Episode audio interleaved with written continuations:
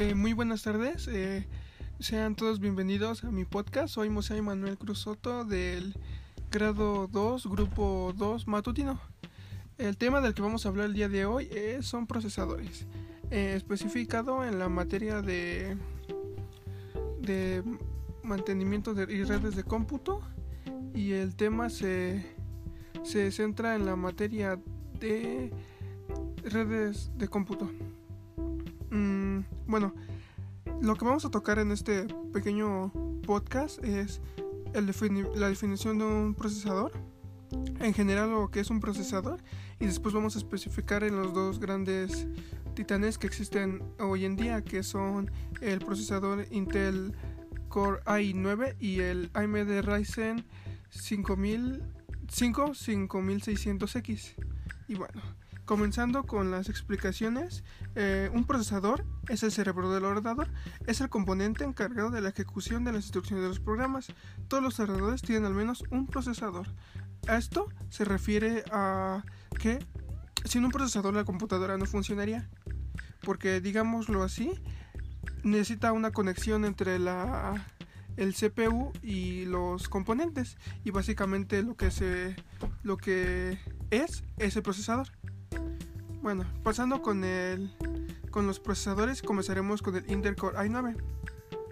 Tiene 10 núcleos, cantidad de su proceso son 20, frecuencia básica es a 3,30 GHz, la frecuencia a la que a la mayor frecuencia que puede trabajar son 4,30 GHz, tiene de caché 13,75 MB y la velocidad de bus es 8 GB por segundo. Cantidad de enlaces QP10. Frecuencia tecnología Intel Turbo Boost máximo 3.0 4,50 GHz. Básicamente lo que esto está diciendo es que puede llevar muchos procesos a la vez. Y bueno, ahora pasamos con los procesadores Ryzen 5 5600X para computadoras de escritorio. Tiene 6 núcleos, cantidad de hilos 12, el reloj base es de 3,7 GHz, el reloj de aumento máximo, o sea, lo mayor, que puede correr es 4.6 GHz, el caché L2 total tiene 3 MB y el caché L3 tiene 32 MB, desbloqueado sí, y es de la del paquete AMD4. Bueno, a lo que esto hace referencia es que es un procesador bastante potente por lo cual puede llevar un proceso, eh, sea grande, sea pequeño, con mucha eficacia. Y bueno, ahora lo que procedemos sería la comparación. En sí como tal comparar los dos está mal porque no, no se debe, porque los dos no se desarrollan igual en el mismo ámbito, sino que son, eh, bueno, primero se dividen dos grandes ámbitos, trabajo y juego, que sería gaming.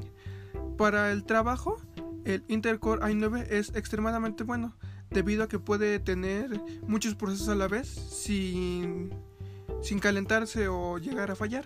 Sin embargo, el AMD Ryzen no puede. Se sobrecalienta y llega a apagarse si detecta demasiados procesos en funcionamiento. Pero el Intel Core i9 no tiene la suficiente potencia como para centrarse en un juego que requiera mucho.